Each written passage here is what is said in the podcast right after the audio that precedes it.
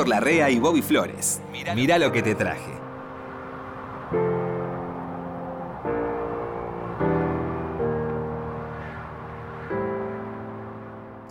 ¿Me escucha Flores? Sí, como no, de chiquito lo escucho, Héctor. ¿Sabe qué, qué, Usted es como qué una- soñé siempre? No. Hacer como en los clubes, probando, probando, uno, dos, tres.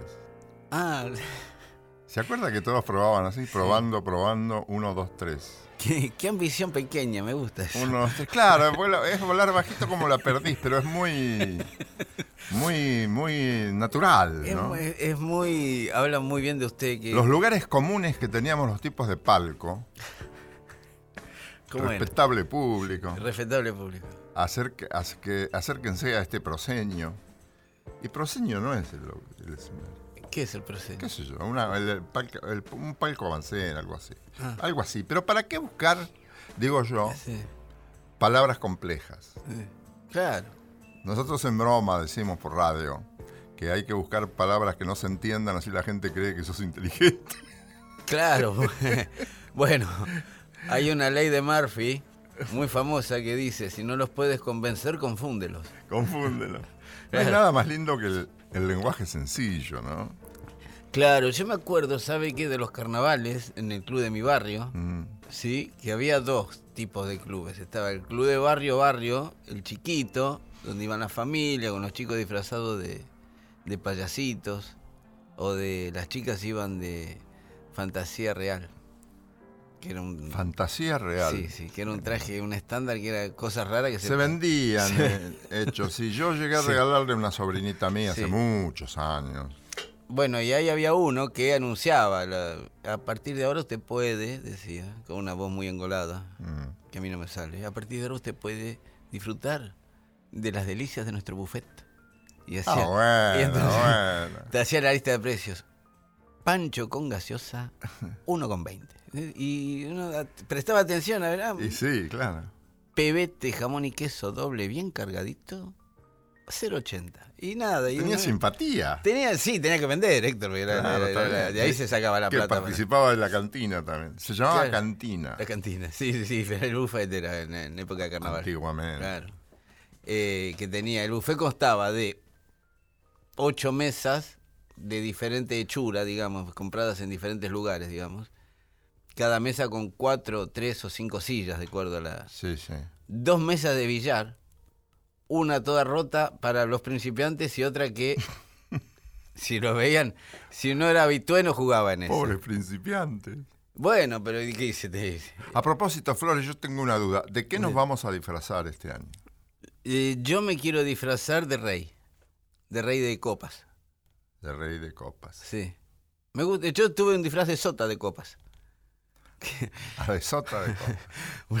El disfraz de sota es medio Era, no, no, era un saquito. ¿no? No, Héctor, usted feo, porque no. aburrido, ¿o no? Usted porque no se disfrazó de sota de copas. No. Eh, yo para un. En, Nunca me imaginé. en sí, en, en tercer año, creo. Los ególatras se disfrazaban de avespadas. Y difícil, es difícil caminar con Sí, sí, sí, sí, sí. Se No, no. cortan, se cortaban todos. Era un gorrito así como de colón. Con. No, de basto era, no, de, con un coso, una, eh, hecha con papel crepé, Sí. ¿sí? Y un saquito con dos botones y una mallita, malla ajustada. Se imaginan que era yo, ¿no? y Fue el año pasado, ¿no? No, hace unos años, Héctor. No me disfrazo más. Bueno, ¿qué trajiste, Flores? ¿Quieren que empiece yo, Héctor? Sí. Le traje una. La verdad no sé cómo voy a anunciar esto, porque se llama eh, Trigente Oest- o Osterhuis. Tiene un ¿Lo nombre. Tiene un nombre, es el disco que le acabo de regalar, si usted me Ah, lo permite. este, es este disco que vas a pasar. Se llama, se lo voy a deletrear para ver si usted. T-R-I-J-N-T-E. Sí. T-R-I-J-N-T. Tringente. Mm. O-O-S-T-E-R-U-I-S. Mm. Tiene un nombre que- eh, universal que está ahí en la tapa del disco, si usted me lo permite. Sí, cómo no. Que es una chica ruido, nueva. ¿no? Pero hay una, Héctor, eso demuestra que es un regalo que. una bolsa de plástico, recién Sí. lo acabo de abrir. Es una edición europea de Blue Note. Esta es la artista de Blue Note. Ve que acá tiene el nombre Traincha, se llama. Sí. Así se pronuncia. Traincha. Traincha. Que usted dirá, ¿qué es esto? Traincha es la nueva estrella de Blue Note Europa. Usted sabe que hay clubes Blue Note en Nueva York, Claro. Chicago, Hawái, Japón y París. Cosa seria. Todos, todos. Ahí no toca cualquiera. Ah, claro, tienen una vara elevada. Y está bien. Y sí, es la única forma de sostenerlo sí, también. sí, sí. Esta chica es la, la parte europea de Blue Note, ha generado siempre artistas de, de calidad. Esta chica es una. apareció de la nada. Traincha. ¿Sí? El álbum se llama Strange Fruit. Fruto extraño. ¿De quién es Fruto extraño? La canción original. No sé. De Billie Holiday. De Billie Holiday. Claro. Ajá. Esta toca con la Amsterdam Sinfonietta y los Houdinis. Todo esto que estoy diciendo es chino básico para nosotros, pero la chica es de lo más popular que hay en el circuito de jazz europeo hoy. Traincha, que se prepara para su desembarco en Nueva York y Chicago, ya eh, con los jazzman más reputados del momento, ¿sí? O sea, en las grandes ligas, digamos. Traincha es una chica blanca, muy linda, holandesa, holandesa, de Ámsterdam, que hace en este disco, que es el que tengo yo, creo que hay otro anterior, pero este es un disco en vivo, que es el que acaba de salir, y es medio el que la consagró, hace un repertorio que son eh, canciones de Billie Holiday, todas, todas. Good Morning Harish, God Bless the Child, todas las canciones famosas de Billie Holiday, pero no quiere imitar a Billie Holiday. Rescata la canción, ¿sí? Obviamente debe ser fan de Billie Holiday. Pero los arreglos son arreglos, fíjese usted que a mí me sonó, y el que me lo mostró también, que es un tipo que sabe mucho de jazz, Pablito, arreglan como valses, es como un vals. El arreglo del jazz, de la sinfonieta, de las sinfónicas pequeñas de Europa, que no tienen la base negra que tienen eh, los americanos, arreglan los temas de jazz como si fueran valses. Y me lo explicó este, no sabría explicárselo ahora, pero me explicó dos por cuatro, la intro, nada. Vamos a escuchar algo que yo sé que a usted le gusta, que es All of Me. Ah, sí. All of Me. Internacionalmente famoso. Bueno, ella... Clásico la- de clásicos. Sí, Train ya la hace. Y, y quizás este, coincida conmigo en que el arreglo, si bien no es de un jazz tradicional, el que nos gusta a nosotros, tiene un saborcito a, a- a- a vals europeo que, no sé, a mí me sonó Ah, así. bueno, macanudo, che. ¿Le damos Pero trainilla? Sí, hombre.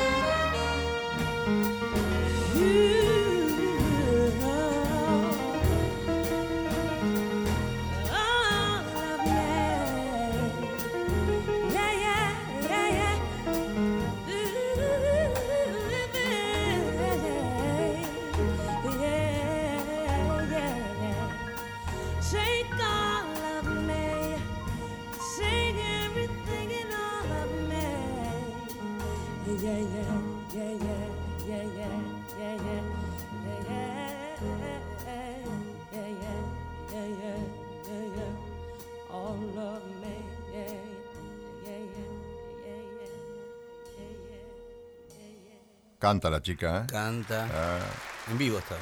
hay que poner ahí, ¿eh? Sí. Y la orquesta vio que es raro el arreglo, no Sí. es un básico del La jazz. sinfonieta le llaman. Sinfonieta. Es una sinfónica chiquita. la sinfonieta. Eh, una sinfónica chiquita. La Amsterdam Sinfonieta. Sí. Bien, Flores.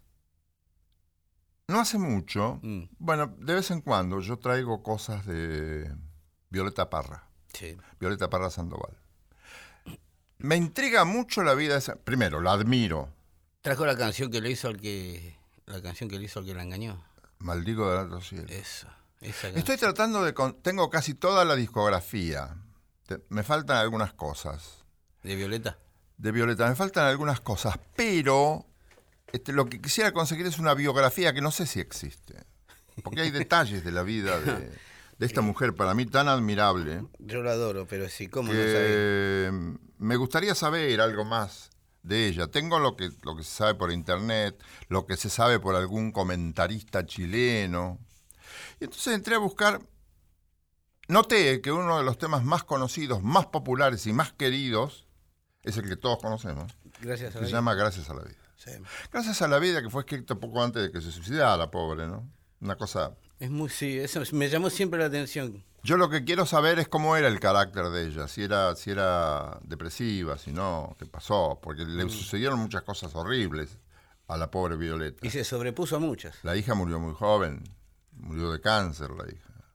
Este, después el engaño de este tipo que la traicionó tan vilmente, ¿no? Porque este se pueden las parejas separar, desde luego, pero ser No, rastrero, la, ser, la doble vida, traidor, una doble vida engañosa. la doble vida sea, sea del hombre o de la mujer. Que eh, tuvo que ir Violeta a Bolivia a ver, porque le dijeron que estaba el tipo y estaba con la mujer y los hijos, y nunca Eso se lo dijo. Lo Sí. primero que el tipo tiene que decir es eso. y si no, ¿cómo sostiene uno una relación? Me pregunto. Claro, claro, pero además le pasó de todo. Después tuvo un gran fracaso con un espectáculo que iba a presentar, un espectáculo, una exposición. Mm. La gente le dio la espalda, esas cosas misteriosas que tienen las presentaciones que están relacionadas con el espectáculo, con la decisión del público. Eso cualquier productor Sí, te sí. lo dice. Sí, a veces no es el momento nada más. A veces no es el momento, a veces la temperatura no está, a veces la situación económica no está para comprar una entrada, qué sé yo. Bueno, la cuestión que esta mujer se quita la vida. Y ha dejado cosas... Joven, Gracias- ¿no? Joven se quitó la vida. Se pegó un tiro. ¿Pero qué? ¿Te- ¿Tenía 40 años por ahí? No me acuerdo. La No más. Era joven. Sí, joven, joven. Este, pero voy a averiguar más cosas, porque me interesa mucho la obra de esta mujer. Incluso Gracias a la Vida es una pequeña obrita poética muy buena. Sí. Son dos, cuatro, seis estrofas. La mayoría tiene cinco líneas y la última tiene siete. Gracias a la vida que me ha dado tanto, me ha dado la risa y me ha dado el llanto. Así yo distingo dicha de quebranto. los dos materiales que forman mi canto. Es una, una muy buena construcción poética, un gran Sí, lirismo tiene. Sí, sí. Y encontré con que para mí una de las mejores intérpretes, hombre o mujer, que, que haya cantado bien los temas de Violeta Parra es Mercedes Sosa. Sí. Bueno, ¿quién no cantó bien Mercedes Sosa, no? ¿Qué no canta ¿Qué bien? no canta bien? Qué seguridad, qué artista importante, qué respeto por el público. Sí, sí. Y ella hizo en el noveno disco que, se, que editó Phonogram en 1971. Phonogram fue o Universal, o no sé, o Philip, ¿cómo se llama? Este, creo que son todas compañías asociadas. Sí. Este, eh, en, en- en el año 1971 ella ya llevaba grabados nueve discos. Este es el número nueve. Y se lo dedicó totalmente a Violeta Parra. Nunca he escuchado yo una obra integral, temática, tan bien hecha como esta. Ah, mire. Porque una de las cosas más loables de Mercedes Sosa es que trabajaba mucho cuando conocía las cosas. Sí. Ella grababa lo que conocía, si no lo conocía, de ida y de vuelta, desde lo histórico, desde lo filosófico, qué quería decir esta letra, qué está diciendo esta letra. Claro. Si no lo sabía, no lo grababa. Hablaba mucho con los autores. Hablaba con los autores, lo consultaba. Bueno, con Fito, Era un artista con- inteligente. Con Fito Páez y con Charlie ha tenido encuentros memorables Sí, sí, sí. propiciados por ella. Sí, sí, sí, sí. Ella descubría, se lo llevaba Fabián Matus, su hijo, sí. eh, por ejemplo, el disco de Fito Páez. eh, no tenía por qué acercarse ella a Fito Páez, se lo acercó Fabián y ella pidió conocer a Fito y tuvo sus reuniones y han salido canciones maravillosas. Pero ese era un buen, un buen encuentro porque Mercedes recibía espiritualmente y daba. Es decir, tratar a Mercedes para un artista Sí. era muy enriquecedor y ella se enriquecía del teatro con el artista. Ha pasado con los brasileños, Sí, con Milton. con Milton. Milton Nascimento la adora, la adoraba. Pero claro, la adora. Yo, yo so- estos artistas los trato en presente. Claro, claro, pero quiero decir, Milton venía a visitarla. Venía de cada tanto a darle una visita. Una persona y un artista muy interesante y ambas se fundían. Claro. Caetano mismo. en una sola, ¿no? Acá grabó 11 canciones de Violeta Parra, algunas que yo no conocía. Y esto es lo que me Eso, pone más inquieto, claro. que hay cosas que no conozco. Elegí, desde luego, como te dije, gracias a la vida, Sí. porque es un tema que, además, no quiero olvidarme de decirte esto, me doy cuenta, hablando con amigos de acá y del exterior, que gracias a la vida se hace cada vez más popular. Sí. Y la importancia que se le otorga a Violeta Parra es cada vez más grande. Sí. ¿Sabe quién la grabó en el- para el mundo del rock? ¿Quién la introdujo en eh, David Byrne, No me el diga. de los Talking Heads? Bueno, claro, en una gira por. Chile y Argentina. Alguien, yo creo que la conoce a través de Mercedes Sosa, a Violeta Parra. Esta versión es para la eternidad. Sí. Esta versión de Mercedes Sosa de Gracias a la Vida. Si me lo consentís, lo escuchamos. Pero cómo no. Dale.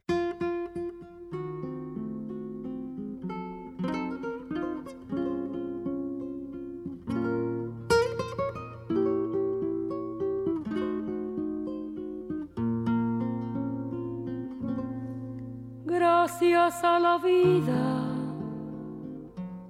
me ha dado tanto, me dio dos luceros que cuando los abro, perfecto distingo lo negro del blanco y en el alto cielo su fondo estrellado y en las multitudes del hombre que yo amo.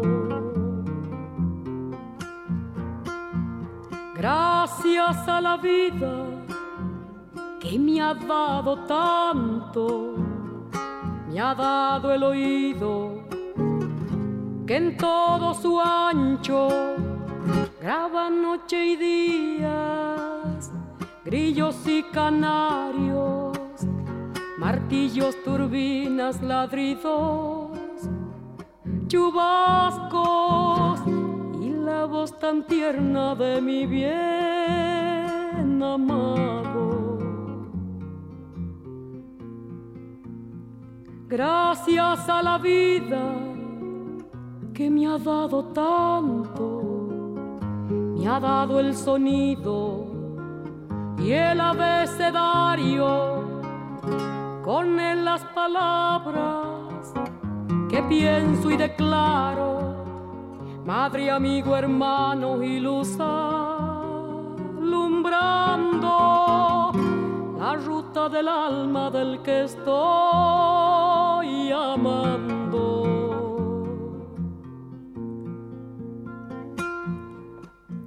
Gracias a la vida que me ha dado tanto, me ha dado la marcha de mis pies cansados, con ellos anduve ciudades y charcos, playas y desiertos, montañas y llanos, y la casa tuya, tu calle y tu patio.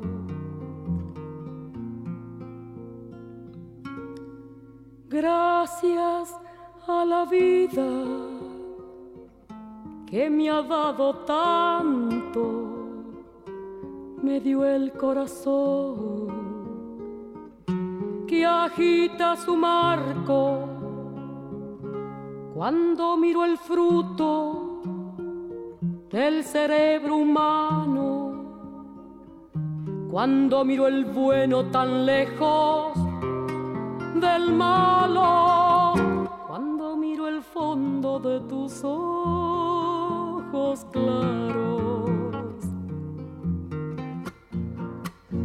Gracias a la vida que me ha dado tanto, me ha dado la risa y me ha dado el llanto. Así yo distingo dicha de quebranto, los dos materiales que forman mi canto y el canto de ustedes que es el mismo canto y el canto de todos que es mi propio canto. Gracias a la vida.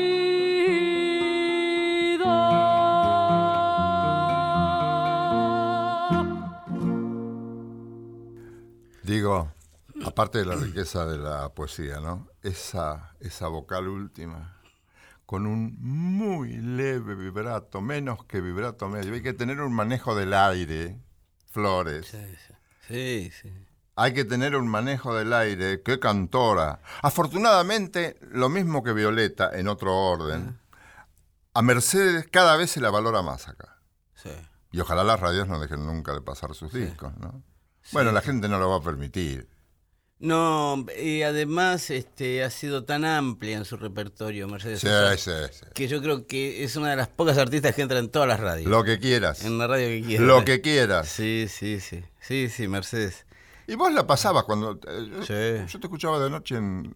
Creo que en Radio del Plata, ¿te Sí, acordás? sí, con Alejo Ponlesica. Sí. Que a veces no estaba él. No. Este, Sí. Y que vos invitabas a gente del público a que llevara sus discos. Es una cosa extraordinaria. Sí, sí. Y, y me acuerdo que, sí, Mercedes, Mercedes es, es viable en cualquier tipo de programación. Bueno, ¿no? sí, en el primer programa que hicimos de este ciclo que ya lleva tres temporadas, si usted recuerda bien, yo puse Gracias a la vida de Mercedes Sosa. No, no me digas. En el primero de los programas. Pero mirá qué bien. Y del- no, perdón, Gracias a la vida no, puse Samba para no morir. Que es más o menos, Gracias a la vida, samba, tiene la samba para no morir.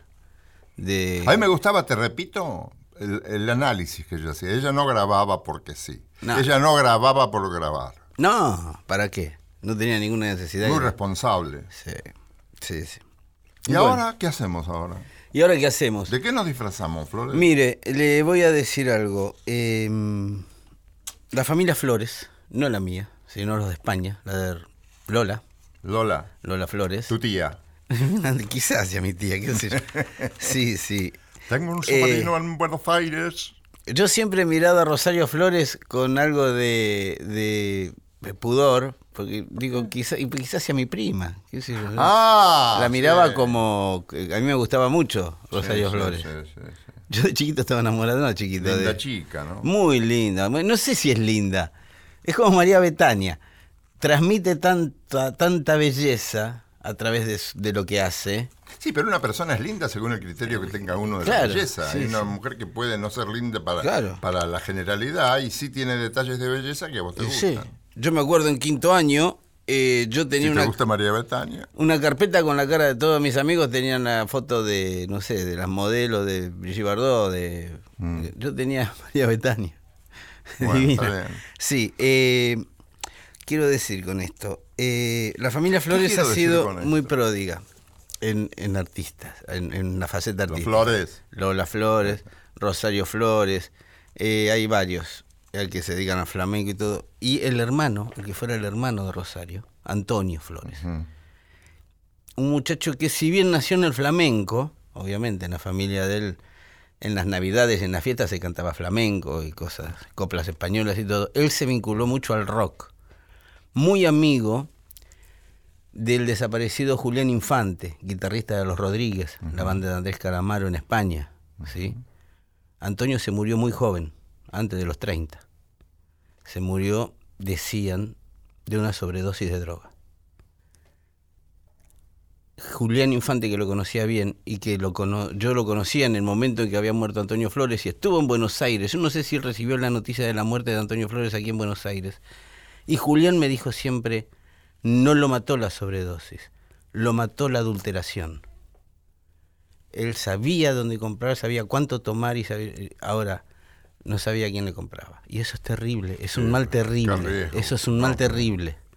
Antonio tuvo una muerte muy dolorosa, muy, muy, muy, una agonía bastante dolorosa, ¿no? Antonio Flores, un artista que en, este- en ese momento estaba como despegando. Todos empezaban a fijarse ya en Antonio. Ya había dejado de ser el hermano de Rosario, el hijo de Lola. Ya tenía nombre propio en el mundo del rock, trayendo muchas canciones del eh, repertorio tradicional, si se quiere, español, para el lado del rock. ¿sí? Sin ser un rocker. ¿eh? Quiere escuchar, por ejemplo, cómo hacía una canción de Joan Manuel Serrat, muy famosa, que se llama Tu nombre me sabe a yerba. Eh, Aquí está Antonio Flores. métale. Porque te quiero a ti, porque te quiero. Cerré mi puerta una mañana y eché a andar, porque te quiero a ti, porque te quiero. Dejé los montes y me vine al mar. Tu nombre me sabe que nace en el valle a golpes de sol y de agua. Tu nombre me lleva atado en un pliegue de tu talle y en el pies de tu enagua. Porque te quiero a ti, porque te quiero. Aunque estás lejos, yo te siento a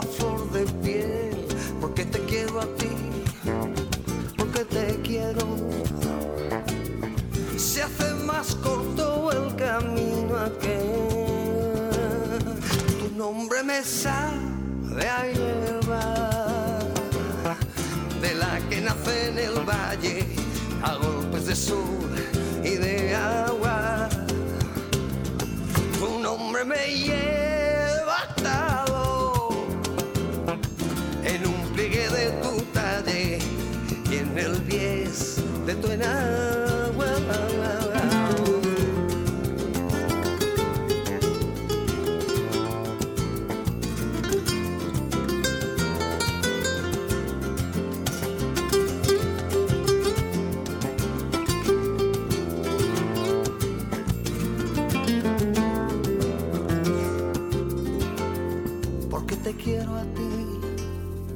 porque te quiero.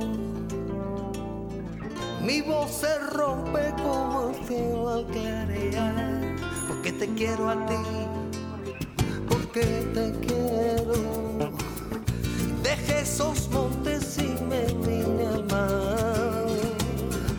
Tu nombre me sabe a hierba de la que nace en el valle a golpe de sol y de agua. Tu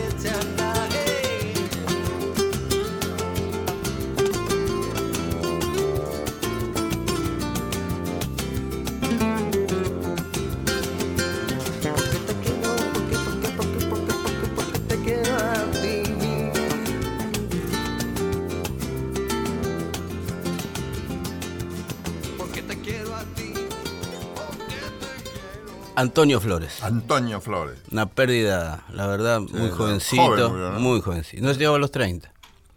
No tenía 30 años cuando murió. Ah, tan joven. Sí, sí. Sí, sí. Mira sí, vos. sí.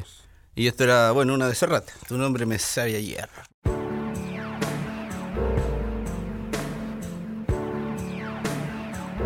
Seguimos en Mirá lo que te traje por Nacional.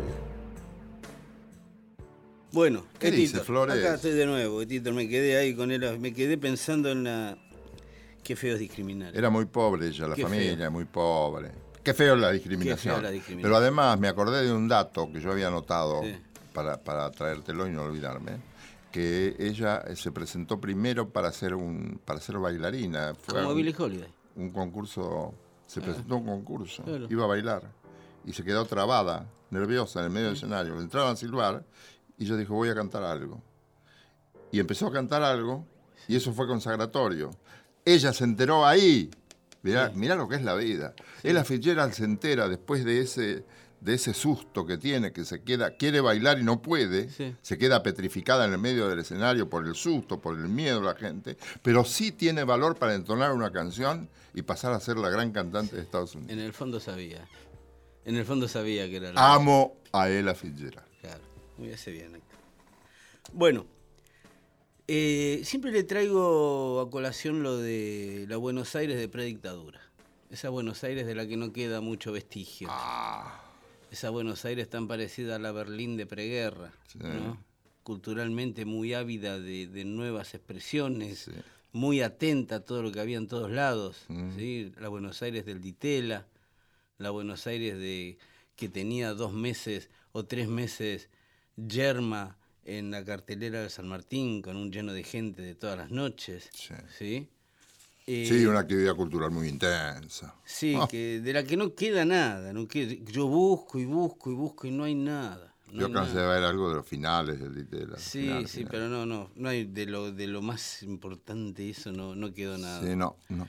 Bueno, eh, de esa época es este señor que le traigo, a quien tuve el, el gusto de conocer. Me dijeron que ahora está en el sur hace mucho tiempo, se instaló ya, en, creo que en entre Lego, en Comodoro Rivadavia, anda por ahí. Este, tiene su propio boliche, canta ahí. Fernando de Madariaga, ¿se acuerda usted? Pero sí, ¿cómo no me voy a acordar? Buena gente, Fernando. Sí, lindo Adorable. tipo, lindo tipo. Lo he tratado antiguamente. Yo también, yo también lo he tratado mucho a Fernando. Lindo tipo, ¿eh? Sí. Sí, sí. Eh, Fernando de Madariaga era un cantante de los primeros años 70, pintón, boxeador, Mm. tipo que practicaba el boxeo con, con, Fernando de Madrid. con el mismo fervor que la música. De golpe se me apareció su imagen ¿Vio? ahora cuando vos me dijiste. ¿Vio? Fernando. De genio golpe, Fernando. sí.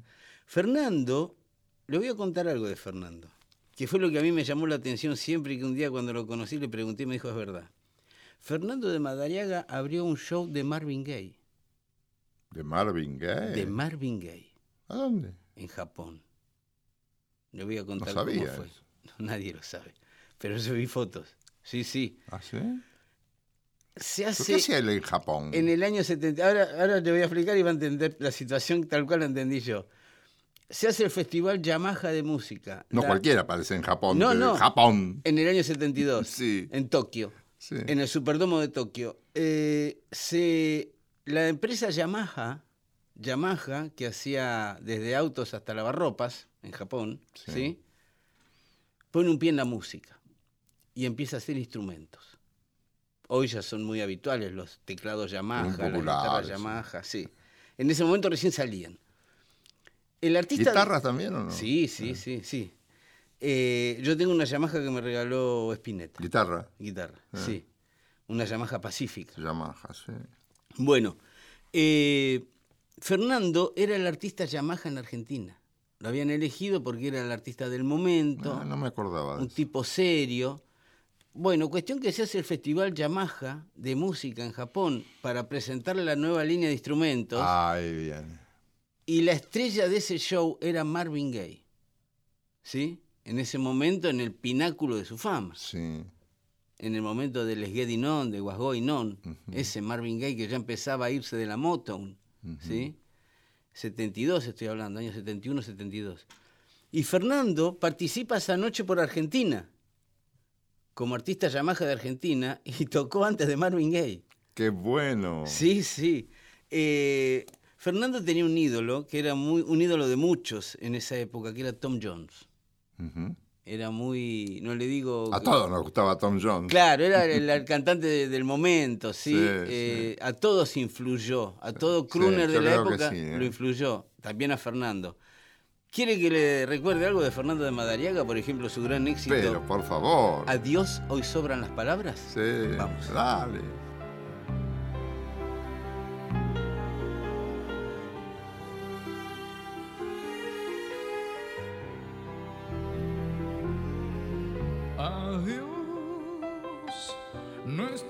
Se terminó. Ya no quiero oír tu voz, ni tampoco oír tu llanto. Adiós, qué difícil es decir que así no puedo seguir y que es otra la que quiero. No sé cómo antes pude tantas veces yo decir que te quería. Que pronto que se olvidan las palabras que hace un tiempo fueron mías. Adiós, es mi último adiós. Mis caricias y mi voz se confunden con tu pena.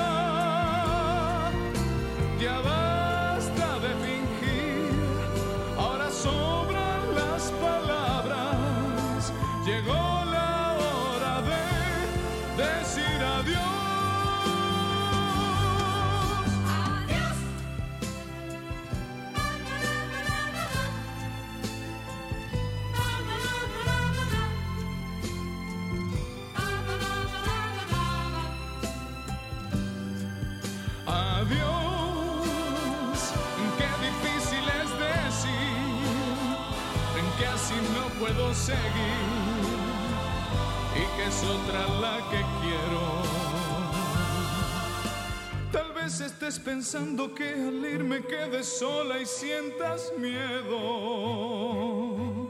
No podría estar mintiendo noche y día al decirte que te quiero. Adiós, es mi último adiós. Mis caricias y mi voz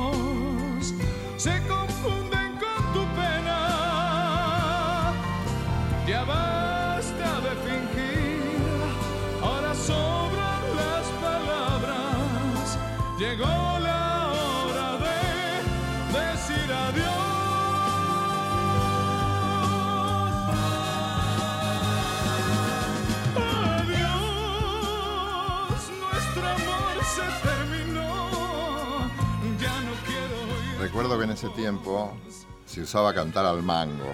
Sí, Bien arriba. bien arriba. Sí, pero eso surgió, ¿eh? Surgió en un momento y todo el mundo te- quería cantar en ese... No tenía cantar, pero a la gente le gustaba ese nivel y le llamaban Tom los Jones. cantantes y los músicos cantar al mango, lo más arriba que pudieran. Tom Jones.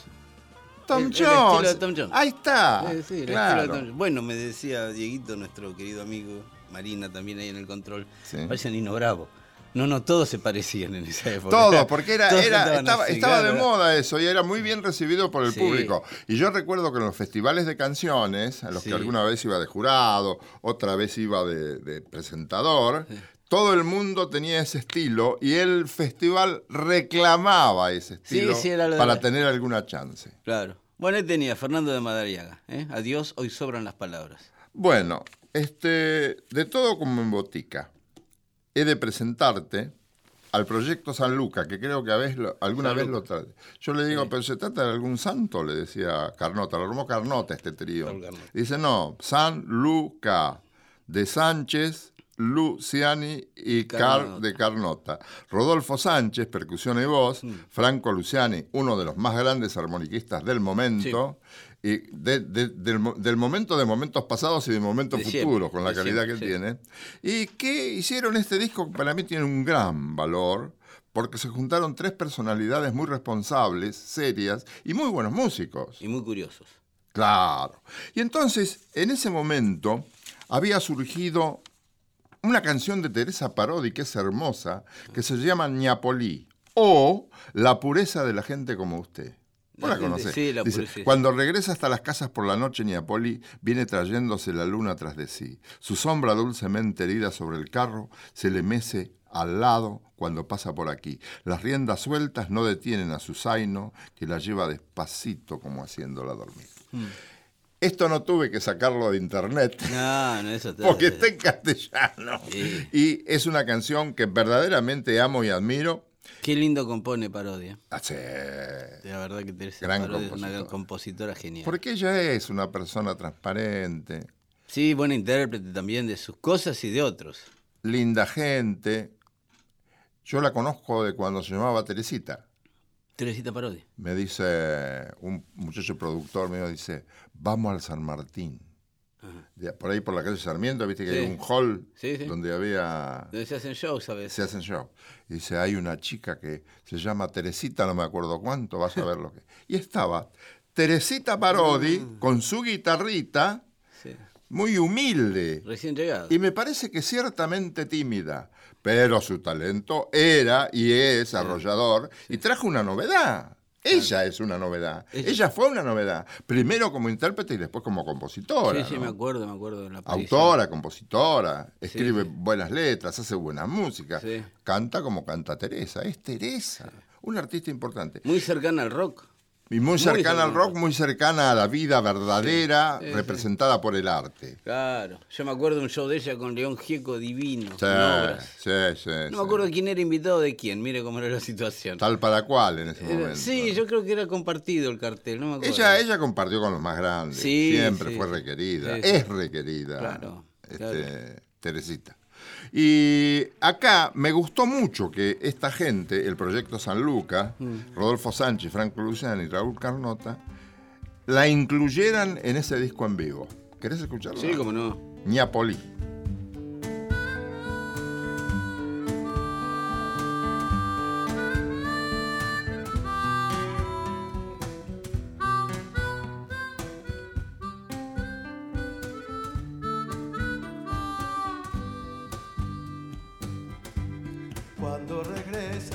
Hasta las casas por la noche, Ñapolí viene trayéndose la luna tras de sí. Su sombra dulcemente herida sobre el carro se le mece lado a lado cuando pasa por aquí. Las riendas sueltas no detienen a su zaino, que la lleva despacito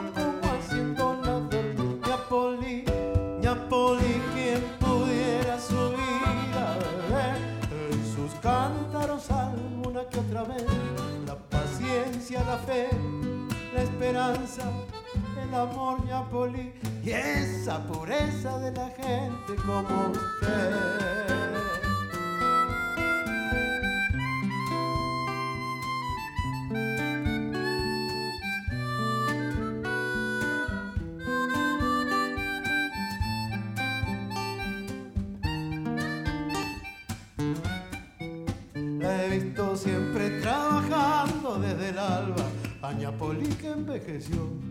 Su carro sin sentir.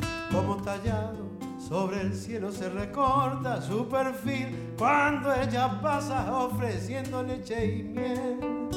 Y su cigarro desde lejos se me antoja una roja flor herida que se quema sin querer. Ñapoli, Ñapoli, quien pudiera subir a beber y beber sus cántaro sin fin, la paciencia, el amor que la lleva a seguir, Ñapoli, tan alegre que me da vergüenza a mí, dele siempre a beber a los niños de aquí, Ñapoli, solamente de esa leche y esa así pueden crecer, aprendiendo a tener Ñapoli, esa pureza de la gente como usted.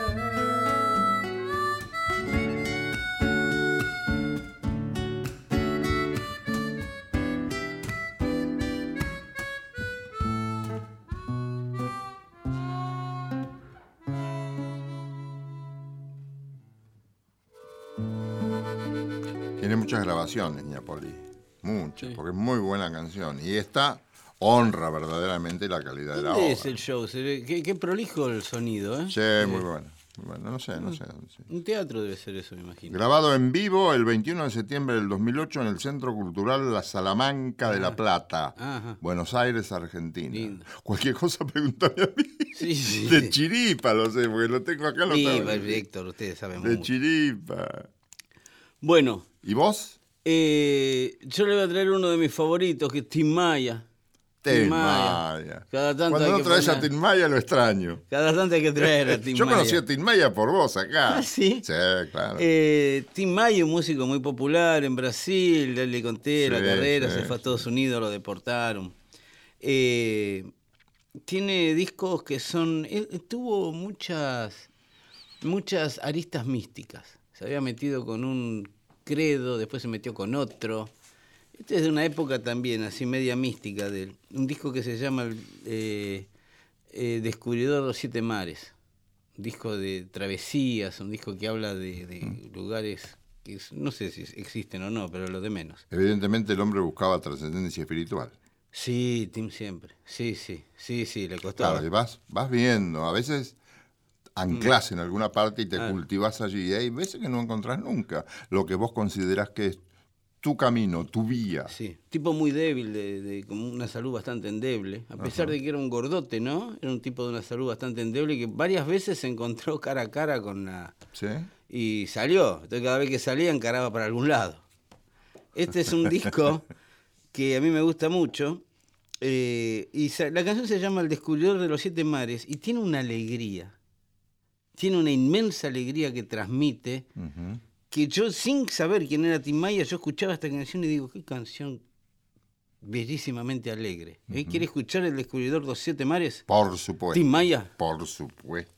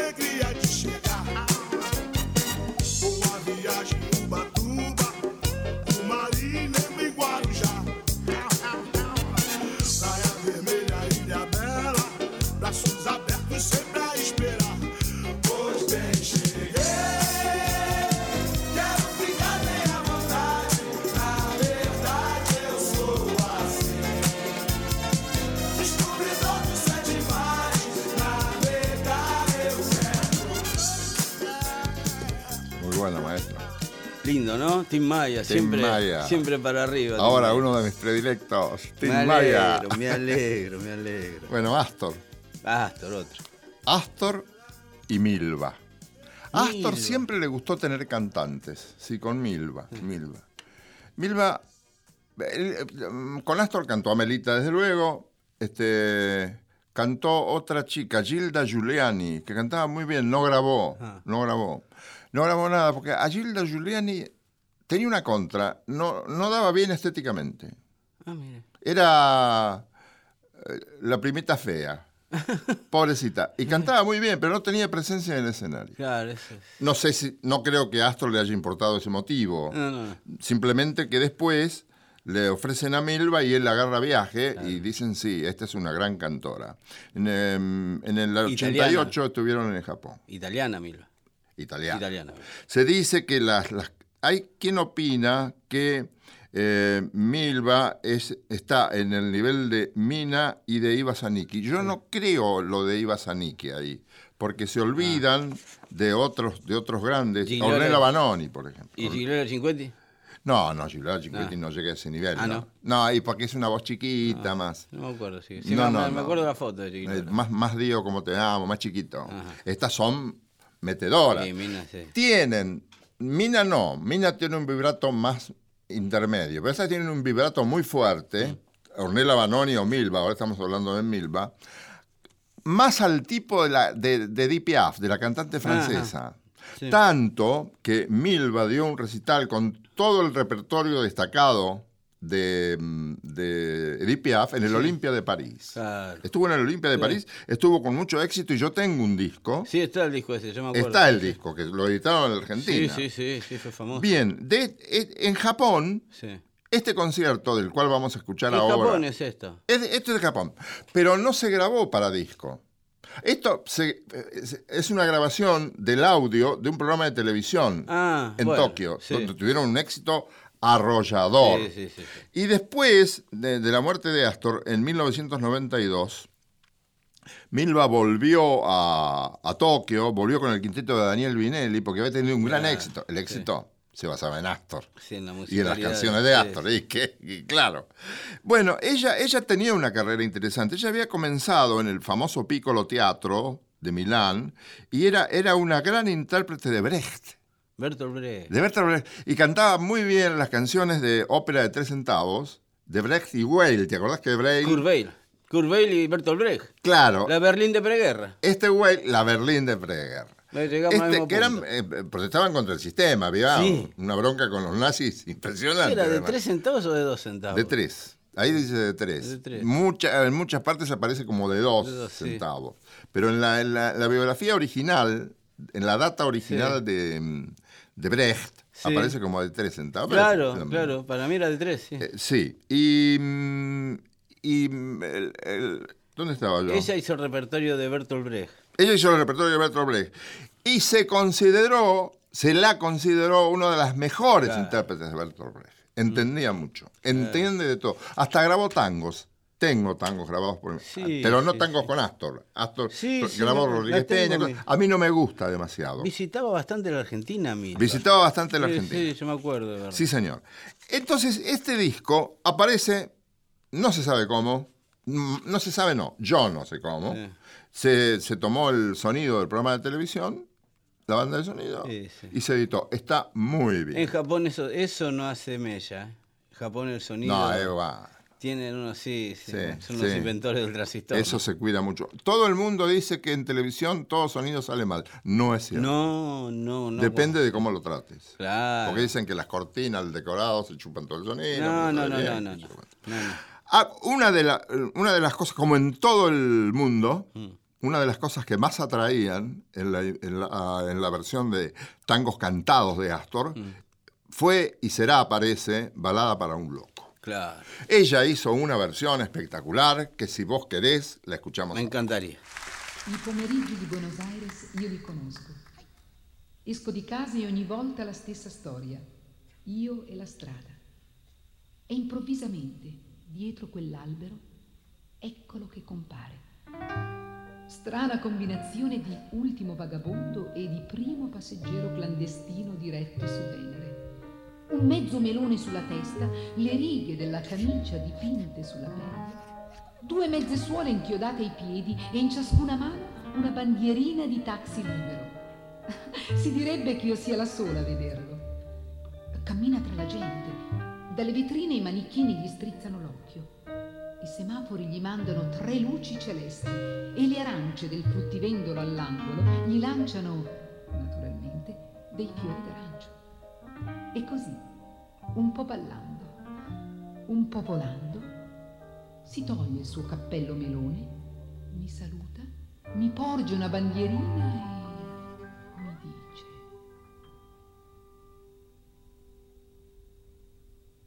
Ya sé que estoy piantao, piantao, piantao. ¿No ves que va la luna rodando por Callao?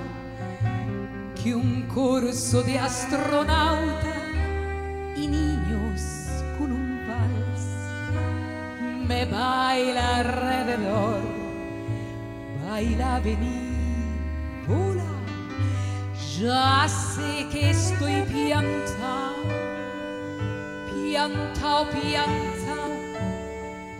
Yo miro a Buenos Aires del nido de un gorrión y a vos te vi tan triste, vení volá, sentí y el loco berretín que tengo para vos.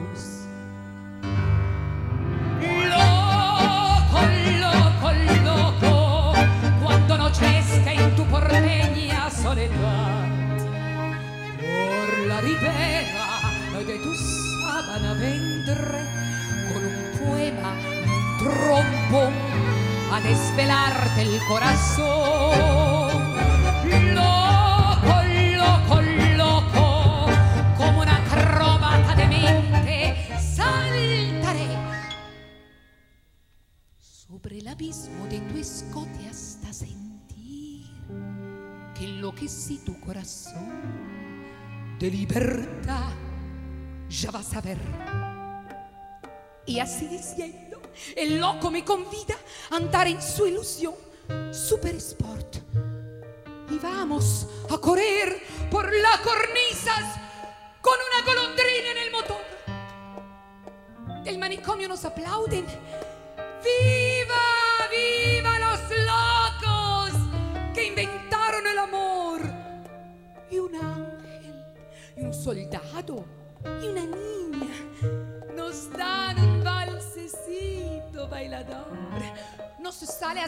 gente linda y el loco. Loco mío, qué sé yo. Provoca campanarios con su risa. Y al fin me mira